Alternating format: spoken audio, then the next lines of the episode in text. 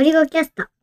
こんにちは、ゴリゴキャストです。今日は、ルマフュージョンを使った、春菜の YouTube 動画のテクニックについて話を聞いてみたいと思います。もうここ最近アップしてる YouTube 動画は全部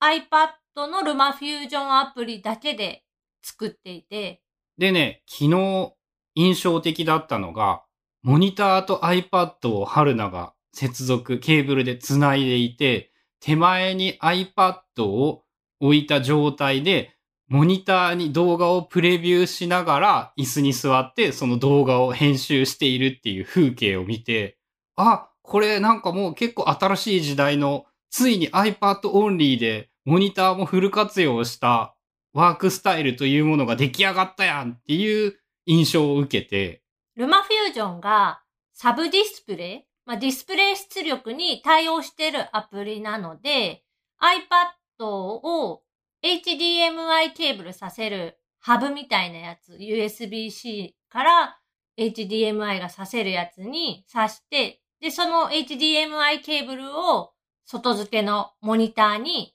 接続してやってあげると、まあ、iPad の画面を、まあ、ミラーリングで普通にそのまま映し出すか、対応しているアプリなら、サブディスプレイ、もう一枚の画面として認識して、別のものを iPad 本体に映し出されてる画面と別の画面を表示してくれるっていう機能がある。そう、iPad がもうすでにさ、そういうことができるようになってるんだよね。もう一枚のモニターをつないだときに、サブディスプレイかのように、その一枚に映すこと、場合は内容を変えるみたいなのがもうできるようになってるんだよね。で、USB-C の対応のモニターとかだとケーブル1本つなげば充電しつつ映すもできるのかな ?USB-PD 対応のモニターとかだ。で、あ、それができたら、さらに春菜のお仕事の場合、大半がキーボードいらないじゃん？まあ、めっちゃ iPad だけで仕事をするという新しい形ができそうだなっていうのを思って、まあそんな感じで見てたんだけど、でさ、実際に春菜がルマフュージョンで作った動画とかを見るとね、こう個人的にすげえ俺よりもできることが上手でいい感じだなって思って、特にさ、なんかこう、これどうやってやってんのって思うようなこととかも結構いっぱいあって、それを聞きたいのですが、例えばどういう、手書きの文字を入れるって、そもそも何をどうやってやっているの？ここ最近の動画には、説明、補足説明みたいなものに関しては、手書きで書いた文字を動画の中に載せてるっていうか上に被せてるんだけど、ルマフュージョンのアプリ内でその手書きのペンシルを使ってこう動画に直接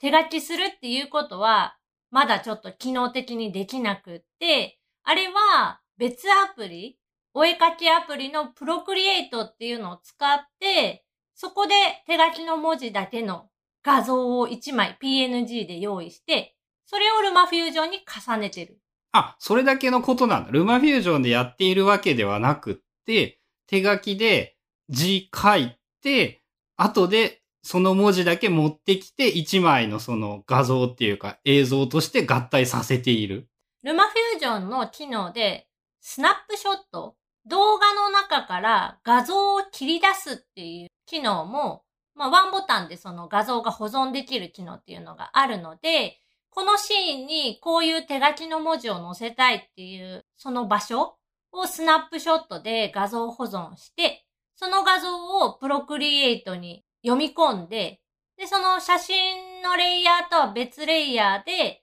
手書きの文字を重ねる。だいたいこの場所にこの文字を持ってくるとか、ここと重なるとこう映像が見にくくなるから、ここは避けてみたいなことも考慮しながら書ける。あだから、まず、か、お絵描きをするにあたって、レイヤーが使えるやつじゃないと、その便利にうまいこと使えないってことだよね。作れないってことだよね。ただ、いきなり文字だけを書いて、動画の中に入れることはできるけど、一枚全体のレイアウトとかがやりづらいから、スナップショットを撮って、レイヤーとして作って、重ねるっていうのが一番やりやすい。だから、プロクリエイトじゃなくても全然別のお絵描きソフトでも、写真が読み込めて、その写真とは別レイヤーに文字とか絵が描ければ何でも。うん。あとさ、それで言うとさ、手書きの文字をさ、書いてるみたいに見せてるやつとかもあったじゃん？線が動くやつやね。書いた筆順というか、まあ手書きで書いた順番がこう、アニメーションされて出てくるやつ。あれは、キーノート、アプリを使って、キーノートに、まあさっきと同じ手順で、スナップショットで撮った動画のワンシーンの写真をキーノートにまず配置して、で、その上に描画っていう、まあ Apple Pencil でタップすると、そのまま線とか絵が描けるモードになるので、そこで直接文字とかを書く。それはキーノートの iPad のキーノートでできる機能？そう、iPad のキーノートだと Apple Pencil をタップしたら、描画モードっていうのに切り替わって、そこで書いたものは、書いた順番にそのアニメーションがつける、つけれる。書いたものを書いたままの動画として保存することができて、その作られた動画をルマフュージョンに持っていってやれば、書いたものを書いたままの状態でアニメーションさせられる。で、キーノートの場合、書き出し形式、動画ファイルとしての書き出しができるから、動画ファイルとしてその文字だけが動いてるファイルを書き出して、で、それをルマフュージョンに読み込んで重ねる。あ、それで、まあ、そん、なんか、うまいこと、そういう感じになるか。そらそうか。で、こ、あの、言ったら長さとかをちょっと速度とか変えてやれば、この枠内に収まる長さに変えるとかもできるんだ。キーノート上でも、その描画のアニメーション、アニメーションを何秒間継続させるかっていう設定ができるから、そこである程度、その調整する。こんぐらいのスピードかなっていうので調整をした上で書き出し保存をして、で、ルマフュージョンに載せて最終微調整。元の動画と重ねて変なことになってないか？とか、こう、重なったら嫌なところがないかとかチェックして、その長さを調整したりしてる。じゃあ、あれなんだ。俺、今さ、ルマフュージョンの話を聞きたいって言ったけど、今聞いた話はどっちもルマフュージョンじゃないんだ。でも最終はルマフュージョンでやってるから、合わせ技というか、ルマフュージョンとプロクリエイトが、ルマフュージョンとキーノートっていう、まあその組み合わせ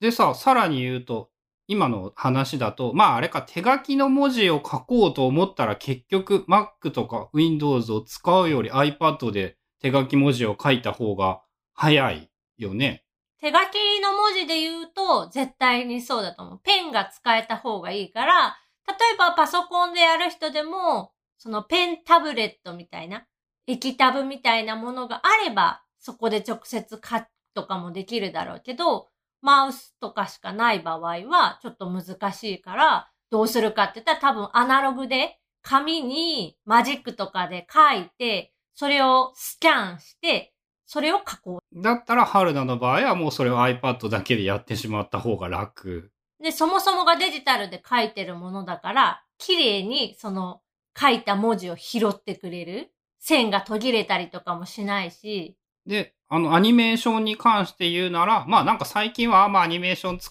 使わんくなったって言っとったけど、それで言うならもう、キーノートが圧倒的に一番楽な手段。一番簡単なのは本当にキーノート。例えばそれを Mac とか Windows でやろうとすると、めっちゃむずいよね。まあ、Mac の場合で言ったらキーノートが同じ使えるから、その各ツールだけ、まあマウスでも頑張ってこうプルプルしながら書けば、同じようなことはできる。けど、まあやっぱ結局 iPad でやった方が楽か。その流れで言うならば。で、iPad 自体もモニターに映しながらも普通にできて、あとさ、なんか俺がこう何かやろうとするたんびに、これってどうやってやるのっていう話を聞くと、大体それはキーフレームを打てばいいみたいなことを言うじゃんでさ、キーフレームというものはなんとなく想像できるんだけど、結局あれって何なのキーフレームが何かっていうのを説明しようとすると、すごい、まあ、難しいというかあれなんだけど、基本的にまあ動画も写真も、こうエフェクト、色を変えるとか、動きをつけるとか、まあ、場所を動かす、大きさを変えるっていうのをやろうと思ったら、写真だったらその写真1枚全体にかかるし、動画だったら動画全体、5分の動画だったら、5分間ずーっとその同じ設定になっちゃうのね。大きさを変えたり、動画のサイズを小さく左隅に動かすとか、色を変えるっていうのを一回設定すると、基本その5分間の動画のどこも全部同じように設定される。ああ、その大きさをちっちゃいってやったら5分間全部ちっちゃいし、色をそのなんかカラグレとかでそういうセピア色にしたりすると、5分分の動画が全部セピア色になるってやつだよね。うん。でも動画って5分間あるけど、それをさらに細かく言うとフレームっていうのがどん、どんどんどんどん連続して動いていってるわけやん。うん、うん。ろあの、映画だと 24fps で、なんか、一般的に YouTube とか30だっけ ?60 だっけ ?3、1秒間に30コマとか60コマとかあるんだよね。で、そのフレームの中で、こっからここのフレームまでっていう、その限定する、このフレームからこのフレームまでの間だけ、そのエフェクトをかけるとか、このフレームからこのフレームに向かって位置を動かすみたいなことをするときに、このフレームですよっていう目印を打つときに、そのキーフレームっていうキーになるフレームをここだよっていうピンポイントで指定してあげないといけうん。文字通りのそれはキーになるフレームで、キーフレームだね。で、そのピンポイントでじゃあ場所を設定したら、今度はその場所の時に、この動画はじゃあ赤色にしよう。じゃあ次この場所、このフレームの場所では、今度青色にしようってしたら、その選んだ場所から選んだ場所までを赤から青にこうグラデーションっていうか変化していくように動きがつけ、色味が変えれる？それは、その動画ソフトが勝手に2個のここからここを赤から、このキーフレームから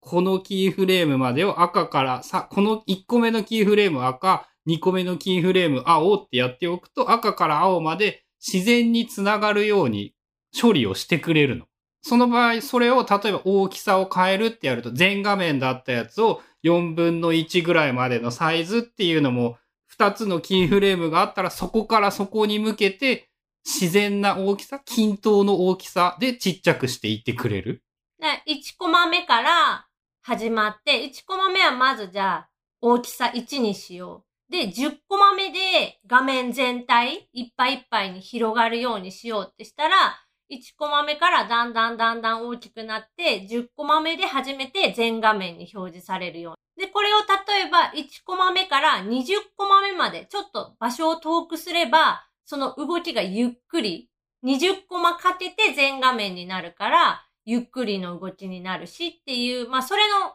応用というか、繰り返しがまあ基本で、で、多分その概念がよくわかんないとか、やり方がわかんないっていうのの原因の一つが、その変化する項目っていうのが、場所が動くのと、大きさが変わるのと、まあそういう色がついたりとか、そういうエフェクトがかかるのと、それが複数かかってる。全部できるから、1個のことだけやればシンプルでわかりやすいけど、横、右から左に動きながら、さらに大きさを変えながら、色を変えながらっていうことが全部同時にできてしまう。できてしまうから、複数一気に変わっていくと、なんでそうなってるのかっていうのがちょっとわかりにくくなって、ちょっと難しいって思うのかもしれない。でも最初がその、例えば1だったら1で、右から左にだけ移動する動きっていう。で、その後に、じゃあ今度はそれが設定できたら、またその元のフレームに戻って、今度は動きながら大きさも変化していくっていう風に順番に書ければもうちょっとシンプルというか、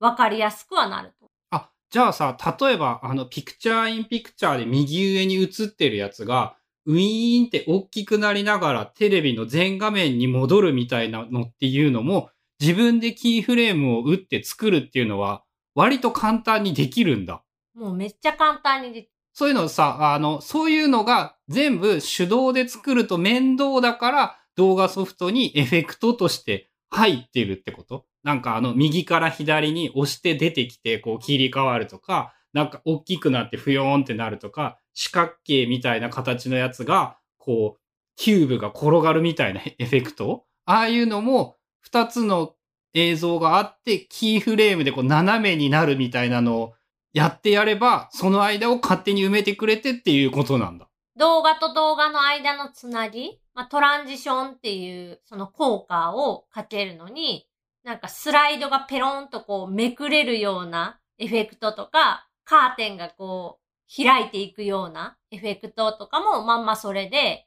キーフレームを使って場所と大きさとかを指定してあげれば簡単にできるんだけど、やっぱ手間がかかるから、最初からその動画編集ソフトにはエフェクトとしてよく使う効果っていうのはもうワンボタンで設定できるようになってたりはする。まあ、カーテンの映像とかは、それを手で変形させながらキーフレームを入れていくとかは、できるかもしれないけど結構大変だよね、確かに。それは自分で作ったらやってらんないから結構大変で、でも画面の中になんかこうキャラクターを動かして走り回らせるとかは、じゃあ、まあまあ簡単にできるんだ。きっと。そうか、だいぶキーフレームが分かった気がする。あとはキーフレームがあれば、そうすると、なんか、俺がやりたいのでどういう効果が作れるっていう感じなんだろう。春菜に、あ、そうか、春菜によく言われたのが、なんか、ここをもうちょっと拡大してほしいみたいなのを言われたりとか、ここからここまでなんか、大きくなるように見せたいとかっていうのも、いきなりパッて切り替わるんじゃなくって、キーフレームでここからここって設定してやれば、ゆっくり拡大するっていうのが作れるわけね。春菜はさ、今まで動画とかほぼ俺と同じぐらい触ったことがきっとないはずなのにさ、なんでそんなキーフレームとかはよく知っているの？動画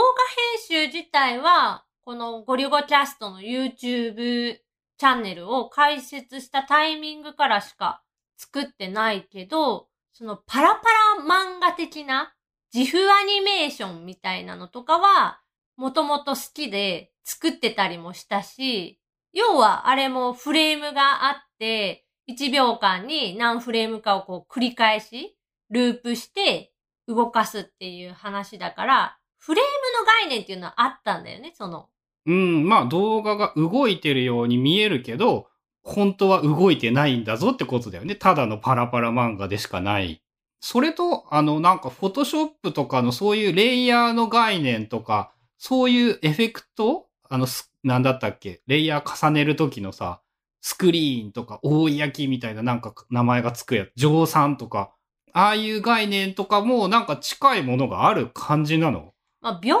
モード、その乗算とかオーバーレイとかっていう、描画モードに関しては別に近いかどうかわかんないけど、動画を重ねる場合も、写真とかそういうフォトショップで画像を重ねる場合も同じっていうか、あれもルールがあって、上に載せた画像と比較して、どっちか暗い方を残すとか、ちゃんとルールがあるのね、それぞれのモードごとに。で、それを知ってれば、ある程度こういう風になるっていうのが予想はできる。で、それと動画にも近いものが、でもそこはちょっとちゃうのか。まあ、映像を重ねるっていうこと自体が、なんかあの、フォトショップとかのレイヤーの概念と本質的には同じだなっていう感じはするんだけど、まあそこにどうやって載せるかっていうのは、まああんまり動画ツールでは使わないか。フォトショップにもタイムラインっていう機能があって、要はもうその動画の編集でやってるのと同じようなものが全部用意されてる。それって何に使うっていう感じなの自負のアニメーション書き出しっていうのができる。え、それフォトショーでやってた？あ、じゃあもうまんまその経験ってことなんだ。それでやっていたテクニックがだいぶ、じゃあ、じゃあやっぱ、フォトショップで学んだことがきっと、えっ、と、映像を作るのにも役に立っているっていうイメージなんだね。ただなんかフォトショップでやった時は大きさが変形するとかなんか一応、一応動かすはできたけど、大きさをなんか動かしてトランジションみたいなのはなかった気が。と、じゃあもっと根本的な話として、やっぱ俺はグラフィックに関することが非常に不得意で、春菜はそういうのの経験値があって、そのグラフィック的なもののソフトの使い方は早く上達できるっていうのもあるのかなあの手のアプリケーションって別にその使うアプリが変わったからって大きなその概念的なものは共通である。まずそもそもがそのレイヤーという概念はどのアプリケーションにでも共通してあったりするし、それが例えば今回はそのルマフュージョンであったり、まあ、プロクリエイトとか、キーノートにも一応レイヤーみたいな概念があるから、簡単には。そういうところでは強いかもしれない。まあ、俺が、例えばテキストエディターとかアウトライナーだったら違うソフトを使ってみても、ああ、これはこういう機能は入ってるんだ、入ってないんだ、みたいなのが、こう、多分早くわかるっていうのと同じように、映像系だとそういう他のツールの経験値がちゃんと活かせる。というか大体のものがその経験をやっぱ活かして作られているから、大きく変わったものは出てこないっていうことなのかな。大きく変えると、まあ、使う人の身になって考えればわかるんだけど、何これ、どうやってやるのっていう、まあ、まず最初にその混乱というか、使い方がわからない。初めてのものはどうしてもそうなっちゃうから、そうすると、どうしてもユーザーはもともと慣れてる方に行っちゃう。まあ、革命的なものがもしできたらきっとそっちの方がいいんだけど、意外と革命的なものっていうのは難しいのかな。というか、まあ、これだけ積み重なっているってことは、今の方法がまあ考えうる限りやっぱ最善ってことなのかな。ああいう、その映像を作るんだったら、ああいうレイヤーみたいな概念も結局あった方がよくって、タイムラインというものを軸にして映像が横に流れていくっていう感じなのか。他になんかさ、ルマフュージョンのさ、こういう機能が便利だぞとかさ、こういうのが、こういうのを使うとなんか動画作るのとか楽になるとかある？ゴリゴキャストの YouTube 動画ではあんまり使わないんだけど、ルマフュージョンのアプリ内でクロマキー合成もできる。あの、バック、グリーンバックで動画を撮っておくと、そのグリーンの部分が透けるというか、透明にできるやつだよね。で、そこに別の動画が重ねられる。あ、それルマフュージョンって簡単にできるんだ。それって他のアプリにはあんまりなかったりする？別にそういうわけでもない。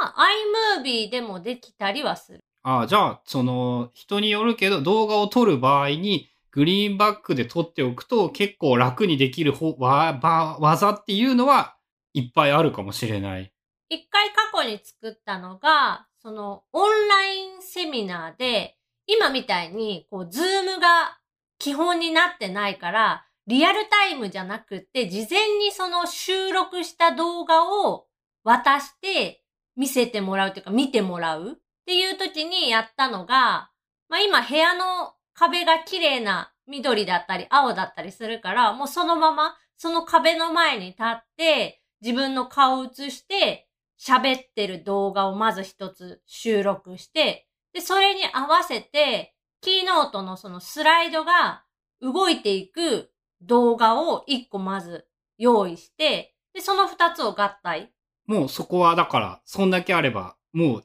できるんだ。一個、プレゼン動画が完成する。で、その2種類の動画を撮影して、あとはルマフュージョンで合成した。あ、その時に、まあ大きさをどのぐらいの大きさにするかとかっていうのは、そっか、人間で変えて、大きくなりたい場合はまたキーフレームを打てば、ところどころ、要所要所大きくしたりちっちゃくしたりができる。そうか、なんかだいぶそうやって聞くと、動画編集が簡単になるような気がする。とにかくこのルマフュージョンっていうアプリ、iPhone、iPad で使えるアプリなんだけど、すごくよくできてて、まあさすがにちょっと iPhone だと画面が小さすぎて辛いんだけど、iPad なら今11インチの iPad でやってるけど、十分その編集もできるし、プレビューもめっちゃサクサクまあね、俺もこの前、MacBook Pro が動かなさすぎるから iPad でやったけど、やっぱ iPad のが早かったからね、動作が。で、その昨日ちょうどやってたのが、外部ディスプレイにつないで、そこに動画を出力というか、プレビューで再生しながら、編集のそのタイムラインとか、素材、写真とか動画の素材ファイルプレビューみたいなのを iPad 本体の画面に映し出して、編集作業をしている。あれすごいよね。モニターに映しつつ iPad でサックサクに動いてプレビューして、その映像をモニターに持ってこれると、画面が広く使えて、やっぱ楽になるもんね。なんかあの、15インチぐらいのさ、外部モニターを1個繋いだりしたらさ、それ一番モバイル的な軽さと映像、画面の広さ的にもすごい動画編集が割と安く手軽にできる。で、この方法だったら、その外に出てるとき、例えば中長期の旅行で1ヶ月ぐらい家を離れてたとしても、まあ、撮影自体できれば、全然動画編集してアップロードしててできるなって思う。究極的にさ、すごい高級なマシンがあって、操作が上手ければ、やっぱりそっちの方が編集は早いって思う。そうでもない。そんなに変わらん、春菜の場合。まあその高級なマシーンでやったことがないというか、ほとんどもうパソコンでやったことがないんだよね。編集、あ動画編集作業を。はいはい。だからもう基本が iPad 上で手とか Apple Pencil を使って、キーボードも普段は全然つなげないから、キーボードショートカットも使わず、タッチショートカットっていうのかな？二本指でタップすると、このスプリットされる動画が分割されて分けられるとか、こう上から下にこうなんか動かすと変わるとか、そういうのを使ってずっと編集してるから、まあそれがその自分に合ってる。まあ直感的にさ、ここっていうのを指で触ればもうそれが選択されるし、分割されるし、で、トントンってダブルタップすると編集画面に入って、そのキーフレームを打つとか、再生速度を変更するっていうのも簡単にできるから、春菜にとってはこっちの方が多分合ってるのかなっていうか。もう動画編集に関してはあれなんだね。新世代にな、新世代の若者の感じで、もう iPad でしかできないし iPad で十分だっていう風になってるってことだよね。で、まあいいのか悪いのかは置いておいて、その隙間時間にほんとできる iPad なら。なそれはね、めっちゃ思う。やれんよね。その、デスクトップ PC は当たり前だけどやれんからね、そんなことは。まずはパソコンをこう起動というか、まあスリープしてたらスリープを解除して、で、そっからなんか、うんしょってこうやるのに、ワンアクション必要というか、まあ自分の感覚でだけど、ちょっとハードルが上がっちゃう。でも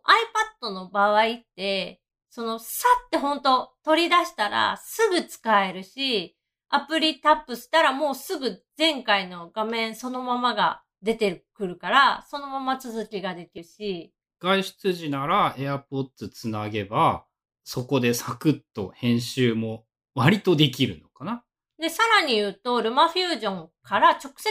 YouTube に普段アップロードしてて、で、昨日なんかは10分の動画がなんかね、5分でアップロード完了しちゃった。エンコードもしてアップロードもしたんだよね。多分ね、エンコードは、その、裏でやってる。裏でやってるから、なんかその見えてる時間内はもう完全にそのデータを上げてるだけっぽいんだけど、まあ何にしても、やっぱコスパ的にも、モバイルビリティ的にも、すごい優秀なんや。iPad 最強だぞっていう結論になったね。ファイナルカットってさ、Mac のその動画編集アプリ、3万円以上するでしょ？3万6千円。ルマフュージョンのアプリって3600円か800円だよ。10分の1だよね。てか3万6千円あったらさ、あとちょっとで iPad 買えるからね。まあさすがにそう、一番ランクの低い iPad で動画編集が動くのかって言われたらちょっと悩ましくって、きっとそういう意味でなんかまあプロじゃないとちょっと難しいかなっていう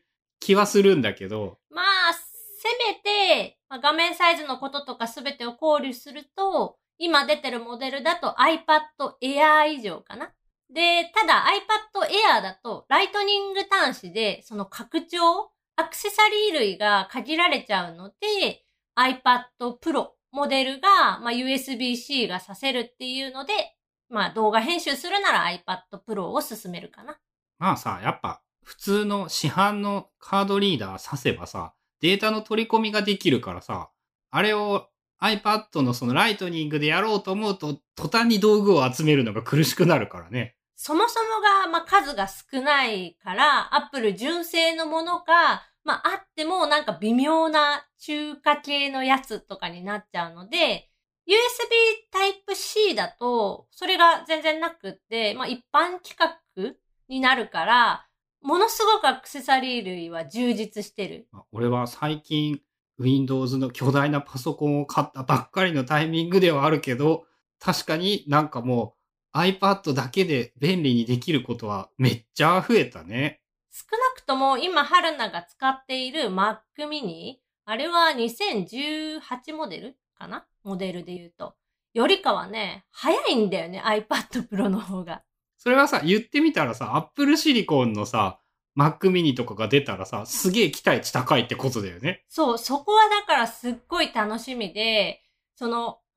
iPad がなんでこんな早いのかって、最初全然わかんなかったけど、この間の発表で、その Apple Silicon、こう Apple が開発しているやつを使えば早くなるとか、すごいいろんなことができやすくなるみたいなのを聞いて、あ、だから iPad は実際早いんだって、すごい納得。なんかあと数年経ったら、その iPad と Mac mini があるとちょうどいいぐらいになるんじゃないかっていう感じがするね。俺たちのライフスタイルで言うと。うん。Mac mini とか iMac。iMac だとさ、一個問題は iPad の画面を映せない。多分。まあそうだね。今の企画のまま行くと外部ディスプレイとして使わせてくれない？から、から Mac mini とモニターで、モニターは iPad でも Mac mini でも使うみたいなスタイルだと、今から数年先ぐらいはそういうスタイルが一番良いんじゃないかなって感じがするかな。俺の Windows と、まああれはゲームするためのものだからいっか。ということで今日は春菜にルマフュージョンの使い方とか、まああと動画編集というものがどういうものなのかっていうなんかちょっと概念的な話ではあったけど、そういう感じの話を聞いたお話でした。